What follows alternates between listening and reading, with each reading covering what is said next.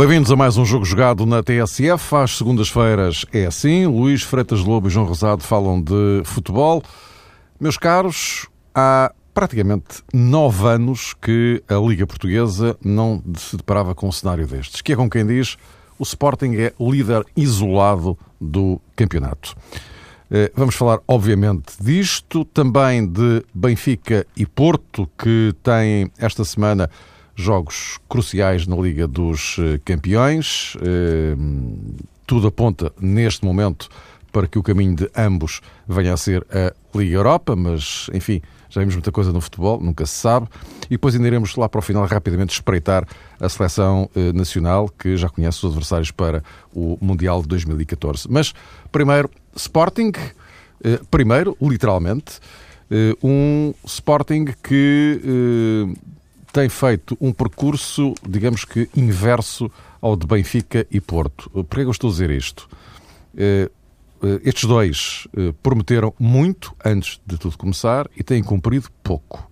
O Sporting fez exatamente o inverso. Luís, olhando para isto, e não, não, não vos proponho sequer que discutamos aqui a questão se é candidato ou não é candidato, porque vai à frente do campeonato à 12 jornada isolado, queira ou não queira, uh, assuma-se ou não, tem que se comportar como candidato. Mas, uh, Luís, uh, este cenário que globalmente é inesperado, e eu acho que pouca gente no início do campeonato pensaria num cenário destes, com 12 jornadas cumpridas. isto significa exatamente o, o quê? No contexto do campeonato português e com, evidentemente, este pilar central que é, que é o Sporting. Sim, em primeiro lugar, boa tarde e um grande abraço a todos. Significa várias coisas. A primeira é que tem que significar, claro, a competência, a qualidade e o mérito da, equipa do Sporting e da sua, da sua organização, da, da nova vida que se respira em Alvalade. Depois significa um subrendimento de, de Porto e Benfica em relação àquilo que sabemos que, que estas duas equipas são capazes de fazer, mas não estão a conseguir fazer este, este ano. Diria que não o estão a fazer porque o Porto perdeu qualidade e o Benfica perdeu uh, capacidade de aproveitar a qualidade uh, que ainda tem e que até reforçou. E, portanto, estes três fatores juntos, o subrendimento de Porto e Benfica e, uh, e o sobrerendimento do Sporting, estão a fazer a diferença. Num campeonato que eu penso que vai ser um pouco diferente de, dos últimos, nomeadamente, mais especificamente, o último, aqueles campeonatos que se jogam ou se decidem diretamente nos jogos entre, entre os grandes, percebeu-se de facto nessas primeiras 12 jornadas que não é por aí. Aliás, o Sporting perdeu o jogo com o Porto e empatou com o Benfica em casa, mas não se deu pontos nos outros jogos, tirando o empate em casa com, com o Rio Ave. Um, isso fez a diferença e fez a diferença de uma forma que não tinha feito no, nas épocas anteriores uh, em relação àquilo que tinham sido os campeonatos de, de, Porto e Benfica, que não falhavam nos jogos com as equipas teoricamente médias pequenas, não é?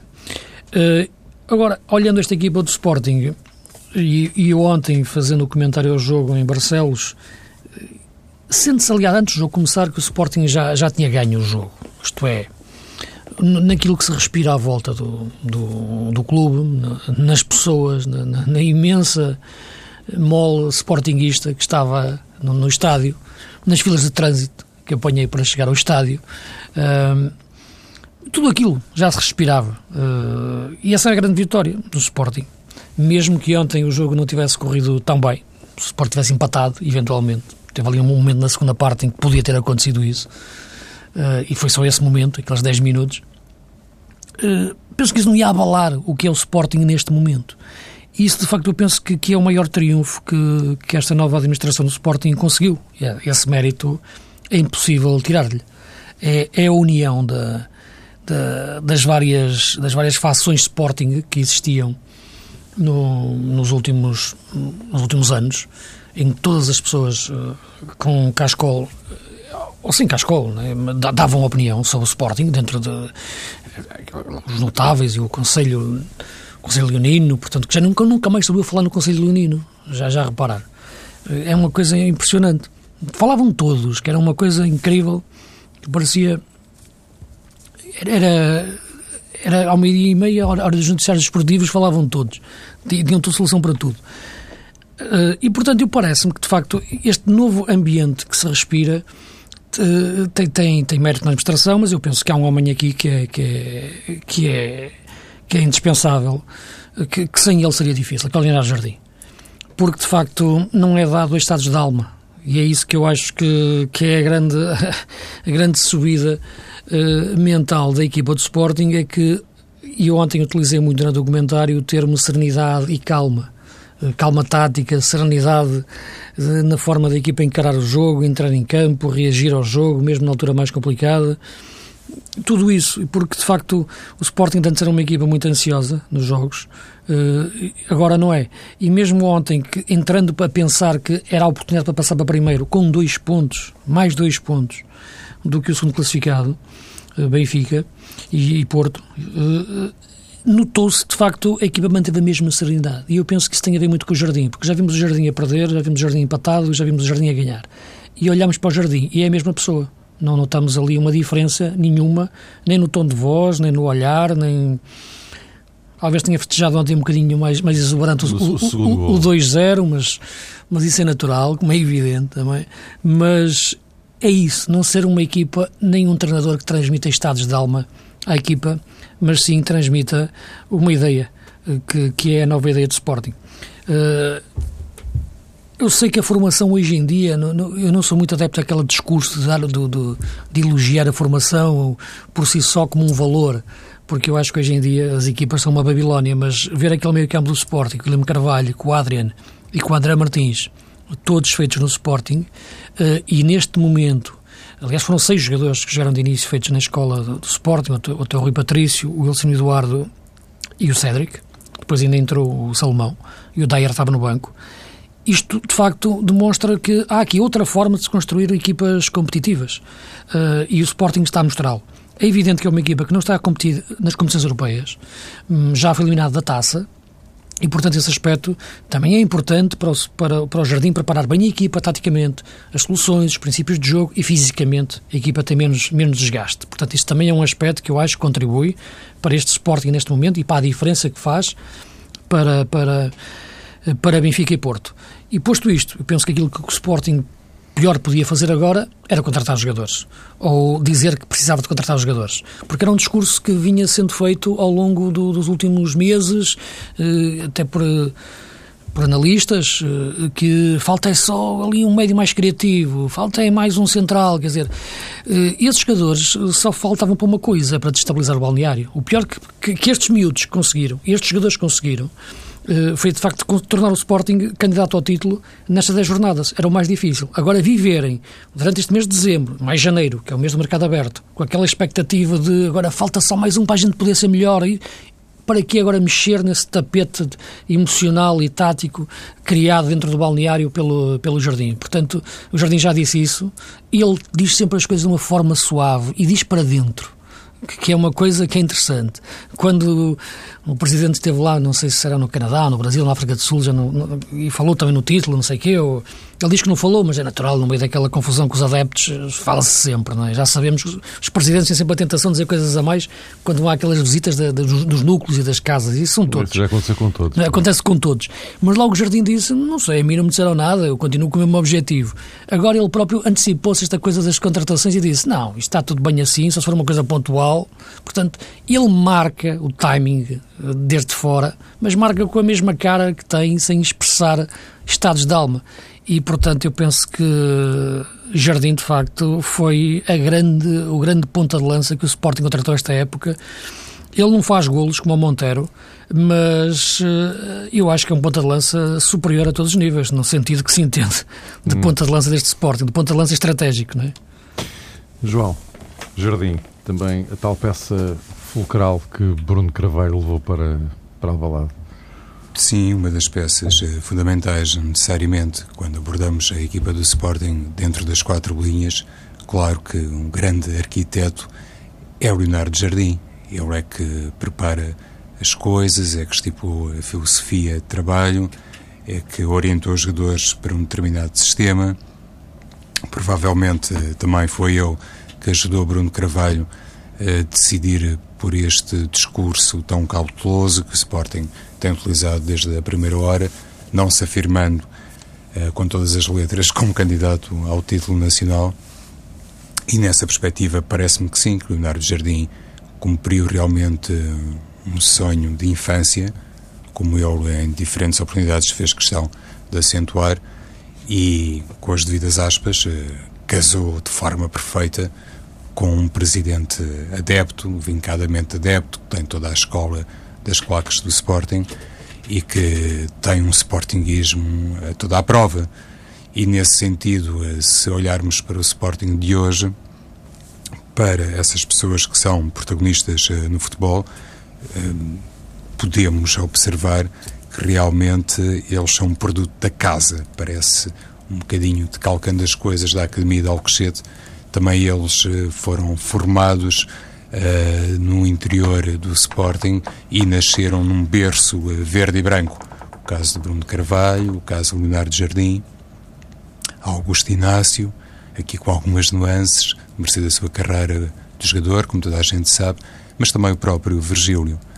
E, no fundo, estes quatro mosqueteiros uh, no universo uh, sportinguista trataram realmente de devolver, num certo sentido, o Sporting aos verdadeiros Sportinguistas e isso ajudou a criar aquela empatia muito especial com os adeptos do Sporting. Eu tenho dito aqui em diferentes oportunidades e há muito tempo que hum, quem acompanha os jogos uh, do Sporting em Alvalade pressente sempre que quando a equipa está em sintonia com a massa associativa de facto, os adeptos comportam-se como um décimo segundo jogador.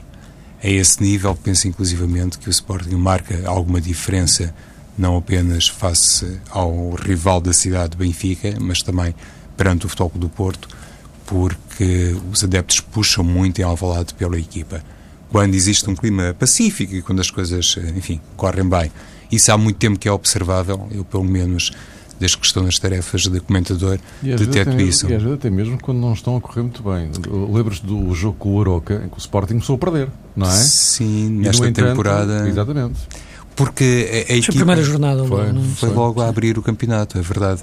A, a, equipa também entrou, eh, digamos que na Liga Portuguesa, como entrou nas outras provas, eh, disposta a cumprir um grande objetivo, que era dignificar a camisola do Sporting, fazer de facto uh, a prova um, no retângulo do jogo, tudo aquilo que tinha acontecido à época transata não poderia repetir-se.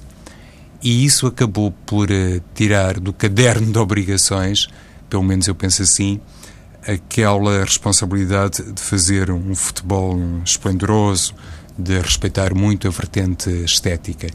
E isso, atendendo ao perfil do Leonardo Jardim como treinador, lá está, juntou realmente o útil ao agradável, porque ele também tem, eu, Leonardo Jardim, essa forma de trabalhar que hum, dá de facto privilégio ao pragmatismo, não é um treinador muito preocupado com outras questões. Ele quer é ganhar, como todos querem, no fundo, mas sabe perfeitamente que a equipa que neste momento tem à sua disposição lhe permite basicamente obedecer a um grande critério, que é ter uma equipa pragmática e eficaz sem uh, estar, uh, digamos que, responsável por oferecer à massa associativa um Sporting uh, espetacular, sei lá, ao nível daquilo que praticou com Peseiro ou com Mirko Jazites.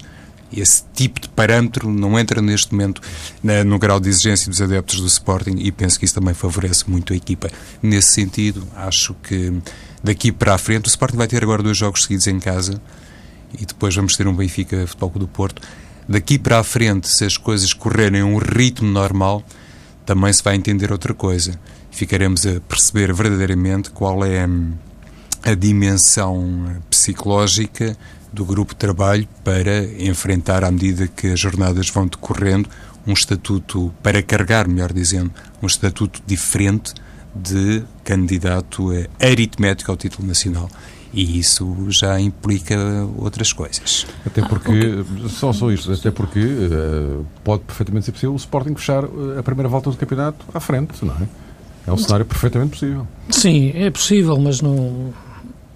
Não, não, é, não deve ser por aí que, que, que se deve orientar o Sporting, porque nem, nem, outro clube, porque ninguém é campeão ao fim da primeira volta. Há sempre aquela história do campeão de inverno que eu, eu nunca percebi, porque Sim. é campeão de inverno quando, quando, quando, quando ainda falta mais de, um, mais de dois meses para acabar o inverno. Né? É. Mas, mas fazem ali aquilo no Natal, há sempre essa ideia. Não, aquilo que, que, acontece neste momento é que agora vai crescer a pressão. Agora esta equipa vai ter outra pressão em cima, que é a pressão, claro, de de todos nós que vemos futebol e agora já percebemos que não, eles agora são capazes de outra coisa e agora vai dois jogos em casa com o Bolonenses e com o Nacional, não é?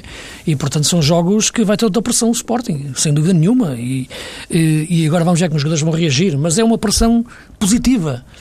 Porque repara, quando eu digo que agora o Sporting vai ter pressão, eles conquistaram o, o, o, o direito a exigir que lhes ponham pressão em cima. Porque agora vamos exigir que o Sporting agora corresponda ao futebol que já mostrou que é capaz de fazer. Eu acho que tem capacidade, porque as questões que se colocam nesta altura são duas. Uma, penso que a resposta está dada. A equipa tem capacidade para continuar a jogar bem e a manter-se lá em cima. Isso já mostrou. Penso que teria que alterar muitos os comportamentos. Já vimos o que é que é o nosso campeonato, já vimos o que é que jogam as outras equipas. Pode-se manter lá em cima, três primeiros, eh, e a lutar pelo, pelo primeiro lugar. Eh, a dúvida que se coloca é se tem capacidade para reagir a, a eventuais dois, três maus resultados evitar com um eventual regresso de, de críticas eh, possa destabilizar isto que estamos a ver. Esta é a dúvida que, claro, quem está de fora ainda poderá ter. Eu penso que Jardim, por não ser o homem dado a estados de alma, é o ideal. Vamos ver se também o, toda a administração, presidente, diretores, eh, vão aguentar também o que é um eventual, um eventual momento de, de, de desilusão, de, que, que, acontece naturalmente no futebol. O Benfica já perdeu jogos, empatou jogos este ano, o Porto já perdeu três, empatou um. Portanto, isso aconteceu com o Sporting, o que é que vai, como é que a equipa vai sentir? Neste momento, não há indícios de que vá uh, entrar em depressão ou vá novamente uh, se vão reacender aqueles ecos de contestação que, que sempre foram muito normais, muito hábito em, em, em Alvalade. Mas é a questão que se coloca para já, a equipa está bem. Conquistou o direito a porem-lhe pressão em cima, a jogar sobre, sob pressão e, e ultrapassá-la e mostrar que pode ultrapassá-la. Agora é perceber se, eventualmente, um, dois empates, um mau resultado, eh, possa eh, aparecer novamente alguém a criticar e como é que a equipa responde. Eh, é esse o teste que ainda falta fazer a esta, a esta estrutura, nova estrutura de futebol do Sporting. João, para concluir então. E, e a juntar só um aspecto que tem a ver com uma coisa que de vez em quando mencionamos aqui e que está relacionada com o recrutamento que o Sporting fez. Porque jogadores, por exemplo, como o Maurício, o Jefferson e o Montero foram apostas do Sporting para esta temporada que se calhar eh, serviam esplendidamente a Benfica e também a Futebol do Porto. O que é que eu quero dizer com isto? É, não estou aqui a comparar eh, jogador eh, com jogador. Não faço, por exemplo, a comparação entre Jefferson e Alexandre. Mas se calhar, se olharmos para o caso do Benfica, entendemos que aquilo que aconteceu esta temporada, no fundo, a dificuldade em encontrar um grande lateral esquerdo ou um lateral esquerdo minimamente competente. Um lateral esquerdo? Um lateral esquerdo, Mário. Uh, se calhar o, o, Benfica não teve nesse aspecto realmente a mesma sapiência do Sporting, que foi uma equipa mais preocupada e provavelmente mais atenta ao mercado nacional e em Jefferson, por exemplo, encontrou uma excelente solução para a lateral esquerda. Sobre Freddy Montero nem vale a pena falar mais, mas gostaria de me situar aqui muito rapidamente sobre o caso do Maurício, porque o Maurício foi um, um central que a mim particularmente me surpreendeu pela positiva.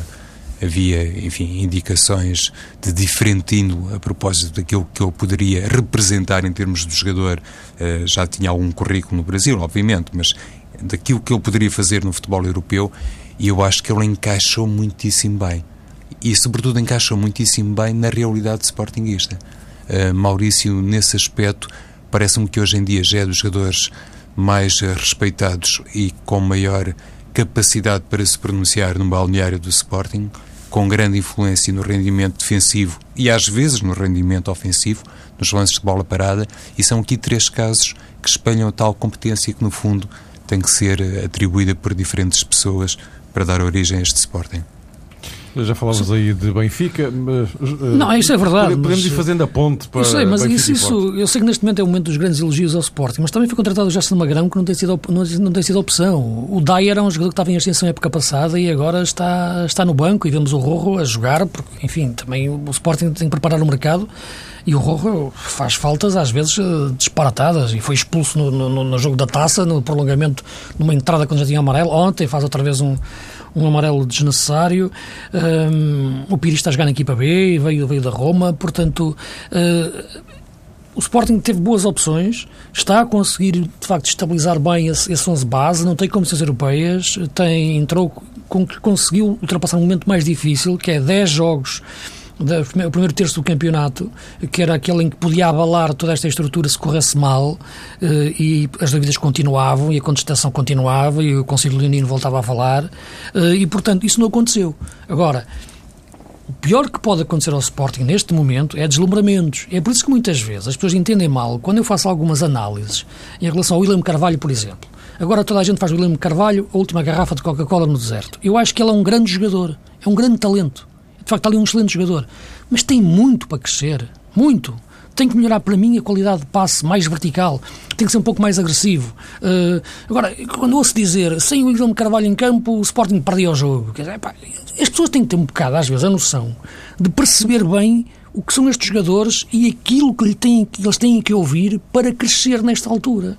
Não é? E eu acho que ele é um grande jogador, como o André Martins, mas têm que ir crescendo, estou em processo de crescimento. E o pior que pode acontecer nesta altura é deslumbramentos. E eu acho que nisso o Jardim é o ideal e ele tem, de facto, educado muito bem a administração do Sporting nesse sentido para evitar uh, deslumbramentos. Uh, João, uh, falava já aí do, do, do Benfica. Benfica que uh, teve aquele empate com, com o Oroca num jogo globalmente mau. e amanhã tem Paris Saint-Germain. Eh, que, eh, enfim, não vale a pena aqui recuperar as contas, já todos as conhecem. O Benfica, para seguir em frente, tem que fazer melhor resultado que o Olympiacos. Difícil, que o Olympiacos joga em casa com o Anderlecht. Uh, mas uh, este, este Benfica, como é que é? Houve ali aquele período de uh, aparente retoma, não é? E de repente de repente voltou àquilo que já tinha demonstrado, por exemplo, contra o Bolonenses, no jogo também em casa, em que empatou. Há pouco, quando analisávamos a carreira do Sporting, que realmente se afirma efetivamente como um clube grande perante os outros mais pequenos, podemos também recuperar uma das frases que na última semana também marcaram a atualidade esportiva e que fazia essa referência às características do campeonato português e àquilo que, no fundo, contribui para formar um campeão, ou seja, um conjunto de resultados nos jogos uh, aparentemente mais fáceis que permitam a uma determinada equipa, candidata assumida ou não, chegar ao fim na condição de primeiro classificado.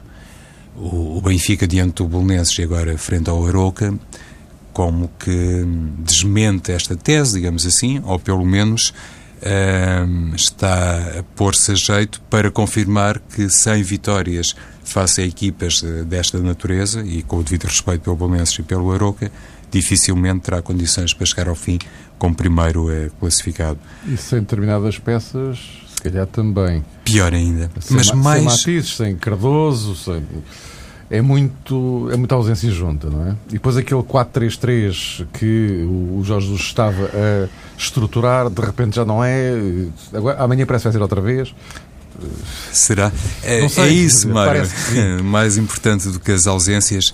É, vamos lá ver. Em primeiro lugar, eu acho que o plantel do Benfica, e falo da, da realidade doméstica, permite uma margem de manobra ao treinador que, na, na, minha perspectiva, não está ao alcance, por exemplo, de Paulo Fonseca ou de Leonardo Jardim. Por aí penso que Jorge Jesus não tem muito por onde se queixar. Eh, é evidente que eu percebo o peso de um jogador como Matites, eh, entendo o peso de um jogador como Cardoso, por algum motivo eles são normalmente titulares, mas o Benfica, num jogo caseiro com o Bolonenses e num jogo caseiro com o Aroca, tem no seu próprio plantel soluções mais do que suficientes, penso eu, para levar de vencida esses adversários em condições uh, normais. Mas mais importante que as ausências, no fundo, às vezes o que pesa de sobremaneira é a falta de uma definição a propósito uh, do sistema de jogo. E nesse aspecto percebe-se claramente que este Benfica, lá está, não tem a coerência de um Sporting e, em certa medida, também não tem a coerência de um Futebol Clube do Porto. Porque aquilo. coerência. Já, já vamos falar disso. Pois, é, aquilo que observo é, de forma mais, mais saliente, Mário, é, a propósito do Benfica, tem a ver com aquele aspecto que já indiciaste e que se prende, de facto, com a forma como o Benfica muitas vezes faz escolhas, sobretudo o seu treinador, o Jorge Jesus, para o corredor central. E aí acho que de vez em quando mergulha numa espécie de equívoco, acredita muito, por exemplo, que um jogador como Enzo Pérez, sozinho, pode emprestar clarividência ao corredor central, pode fazer, digamos que o papel de 10 na equipa, quando ele é mais um 8, e no fundo falta um terceiro médio à equipa do Benfica. Tudo isto poderia ter, obviamente, outros contornos e ser sujeito a outra avaliação se, por exemplo, o Benfica tivesse no corredor direito um jogador como Eduardo Salvio. E não estou a dar novidade nenhuma a ninguém. Creio que muita gente, muitos adeptos do Benfica pensam mesmo há imenso tempo. Salvio é o jogador mais desequilibrante da equipa do Benfica, quando está realmente bem, num registro competitivo que o levou, por exemplo, à seleção argentina, torna-se um desequilibrador. E o Benfica vive muito daquilo que consegue produzir pelos corredores laterais. Quando não tem nessa zona jogadores à medida uh, do seu estatuto, parece-me que a melhor maneira que Jorge Jesus teria para resolver isso era realmente introduzir um terceiro médio da equipa na equipa, mesmo nestes jogos aparentemente mais fáceis, depois a prática confirma que não são assim tão fáceis, em vez de experimentar eh, mais jogadores para o ataque que, no fundo, não conseguem respeitar os princípios da equipa. Porque às vezes lançar mais um avançado ou mais um flanqueador, eh, sem ter, por exemplo, no, no lateral direito e esquerdo jogadores capazes de fazer a articulação, não adianta de nada. E para mim esse tem sido o, o aspecto principal uh, do déficit benfiquista nessa zona. Luís, isto, e já agora juntava-vos uh, também o, o Porto, que com, o Braga faz uma primeira parte de fugir e depois a segunda parte, não, é? não teve nada a ver com a primeira. Uh, em função também das, da mutação no, no meio campo, o Lúcio saiu lesionado, mas o que é verdade é que depois aquilo também mudou tudo. Sim, em relação ao Benfica, primeiro o empate com o Aroca, de facto, é, é, um empate que nasce antes do jogo começar, pela forma como a equipa encara o jogo e entra no jogo. De facto, eh, porque de facto deixar crescer aquela equipa do Aroca até o ponto do Aroca se achar capaz de fazer mais do que imaginava ser possível fazer na luz, que é estar a ganhar perto do fim, uh, acho que foi. Tem que haver mérito do Aroca, não quero tirar mérito, mas é um demérito enorme da, da, equipa, da equipa do Benfica. Agora, aquilo que eu referia no início, na minha primeira intervenção, é que se o Porto tem tem uma falta de qualidade em relação àquilo que era a época passada, isso penso que estamos todos, todos de acordo, o Benfica, na minha opinião, tem uma falta de capacidade de explorar a qualidade que tem né, esta época e que, em alguns pontos, é superior à da época passada, até em soluções. Eh, e neste jogo com o Aroca voltou-se a ver isso. A questão do defesa esquerdo. Eh, a questão já nem, já nem é tanto a questão do Bruno Cortes em si, eh, porque eu acho que é um jogador que, quem entendeu bem do Brasil tem aquelas características. Ele não está sendo nem muito mais nem muito menos do que era. O que eu acho, de facto, intrigante é ver ao intervalo, quando o Benfica está empatado com o Arouca, o Gaetan passar para o lateral esquerdo. Isso, de facto, é que, e sai o Bruno Cortês. Portanto, isso, é que não, não, me parece que faça muito, muito sentido, porque, sobretudo pelo Gaetan, é o jogador que, que, que mais desequilibrava eh, na frente, pela velocidade, pela imprevisão que tem, pela imprevisibilidade que tem, na forma de jogar, criatividade, passe, remate, pegar num jogador que tem estas características, frente a uma equipa que estava a jogar fechadinha atrás com o Oroca, e meter esse jogador lateral esquerdo, tirar no Bruno Cortês, porque isto era um jogo em que mesmo que o Bruno Cortês cometesse erros, dizer, não era propriamente um jogo em que, que ele tivesse mais exposto. Puxar o Gaetan para lateral vai ao encontro daquilo que eu estou a dizer, é que é, já nem é questão da falta de qualidade, que, é a falta de capacidade para explorar a qualidade que eu acho que esta equipa tem, ou que alguns jogadores têm, eh, quase todos, mas que não estão a ser bem, bem aproveitados. O caso do, do Gaetan, no jogo com o Aroca, na minha opinião, foi, foi, foi decisivo. Uh, outra questão é a questão tática que estamos, que estás a referir. O problema não é o Jorge Jesus mudar de sistema, o problema é não se perceber porque é que muda. É? Isto é, eh, ou melhor, tentamos identificar as vantagens de mudar, melhor dizendo, porque ter o 4-3-3 e ter o 4-4-2, ótimo, conseguiu rotinar os dois. O problema é que muitas vezes nós imaginamos aquele jogo bem para 4-3-3 e aparece um 4-4-2. Imaginamos o contrário e, vice-versa. Uh, e muitas vezes compromete o melhor, o melhor aproveitamento dos jogadores. É lógico que um jogador como, como, como o Matic uh, resolve muito estas questões táticas, porque mesmo em 4-4-2 ou em 4-3-3 é um jogador que consegue fazer aquele meio campo todo e disfarça muitas vezes algumas lacunas do tal terceiro médio que o João referia ou o tal terceiro espaço do, do meio campo. Mas uh, a questão, na minha opinião, mais do que as individualidades, uh, é, é coletiva. mas o problema coletivo reflete-se é consequência, melhor dizendo, de um, de um mau aproveitamento, na minha opinião, de algumas individualidades, como foi o caso do Guetta frente ao Aroca. No caso do Porto, eu penso que o jogo frente ao Braga foi evidente em relação àquilo que é o, uh, o problema do Porto no meio campo. A partir do momento em que, em que o Paulo Fonseca uh, uh, em que o Porto passou a jogar com o Herrera mais subido, não tanto para, para jogar, mas para pressionar. É por isso que eu te dizia que a diferença daquela posição em relação à época passada era que enquanto o ano passado pressionava o adversário e não deixava sair a jogar, agora recua. A mudança que aconteceu no Herrera ao intervalo do jogo Porto-Braga foi que na primeira parte jogava atrás ao lado do Defur, na segunda parte passou a pressionar mais acima a saída do Braga. E foi uma diferença. A outra, a outra questão tem a ver com o posicionamento do Lúcio, que falamos muito que joga muito perto do ponta de lança. O Lúcio saiu, entrou o Carlos Eduardo para o seu lugar e o Carlos Eduardo jogou mais atrás, no espaço de médio, e portanto o Porto passou a ocupar melhor uh, o meio-campo e com isso uh, ganhou o meio-campo ao Braga e a partir daí ganhou o jogo. João, uh, e esta mutação, achas que Paulo Fonseca interiorizou que, que é assim ou não? se calhar também foi ajudado a, a interiorizar, porque hum, nestas coisas percebe-se que o Foco do Porto tem um, um historial uh, próprio também na, na, vertente técnica e se calhar Paulo Fonseca como homem de flexibilidade estratégica terá condescendido e percebi também que era bom para o Futebol do Porto fazer a mudança que o Luís uh, referiu. Esta temporada, atenção, já, já observamos o Futebol do Porto com grandes desequilíbrios entre a primeira e a segunda parte, ou ao contrário, entre a segunda e a primeira, naquele sistema de 4-2-3-1 que parece ser mais simpático para Paulo Fonseca. E neste jogo eh, não tinha Fernando, ou seja, à partida, eh, olhando assim para o primeiro minuto do, do desafio, tinha condições, eu diria, mais do que nunca tinha condições para apostar nessa fórmula que cai mais a gosto de, de Paulo Fonseca.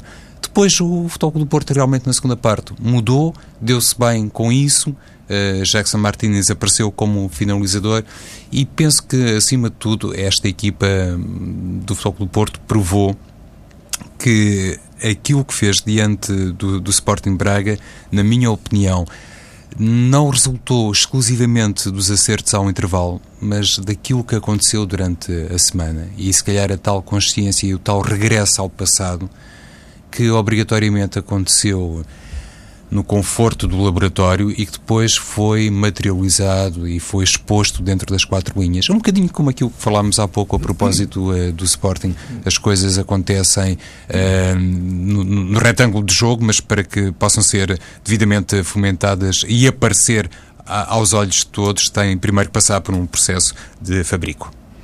Uh, meus caros, estamos quase no fim, diz Luís. Não, eu só dizer que eu acho que em relação ao Porto, temos pouco tempo a debater isso, mas acho que foi mesmo um intervalo, porque que, que ali aconteceu alguma coisa ao intervalo que a equipa mudou completamente. Porque eu nunca vi, já não me lembrava de ver o Porto entrar de uma forma tão ansiosa e com a bola a queimar tanto e com os adeptos tão impacientes como foi aquela primeira parte do jogo com o Braga. Uh, ao intervalo a equipa transformou-se completamente e quando entrou em campo uh, os jogadores eram os irmãos gêmeos dos que tinham jogado na primeira parte, trocando lutos pelo Carlos Eduardo. E de facto o Porto faz uma grande segunda parte que, que não parecia ser possível depois do que tinha sido aqueles primeiros 45 minutos. Meus caros, eh, eu vou pedir ao César só um minuto, 30 segundos para cada um. Portugal vai jogar com a Alemanha, Gana e Estados Unidos no Mundial. Uh, o que é que isto pode dar, Luís? Uh, eu, eu, não penso muito nisso, porque eu acho que esse grupo é parecido com os outros. E o que eu acho é que no, no Mundial 2010 nós íamos cruzar com a Espanha nos oitavos de final. E as pessoas nunca perceberam bem isso. Agora podemos cruzar com a Rússia ou com a Bélgica nos oitavos de final. E isso faz toda a diferença, muitas vezes, nas campanhas que as equipas e as seleções podem fazer no Mundial. Acho que nós podemos ficar em segundo no grupo em que está a Alemanha e a partir daí cruzarmos com seleções que nos podem permitir chegar até aos quartos de final. As chaves são muito importantes no sucesso dos treinadores. João?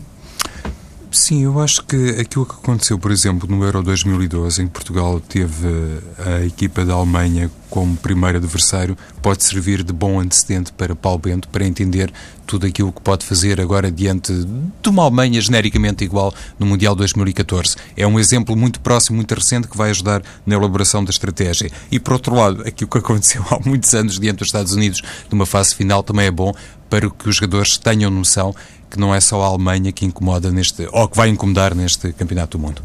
Meus caros, até para a semana.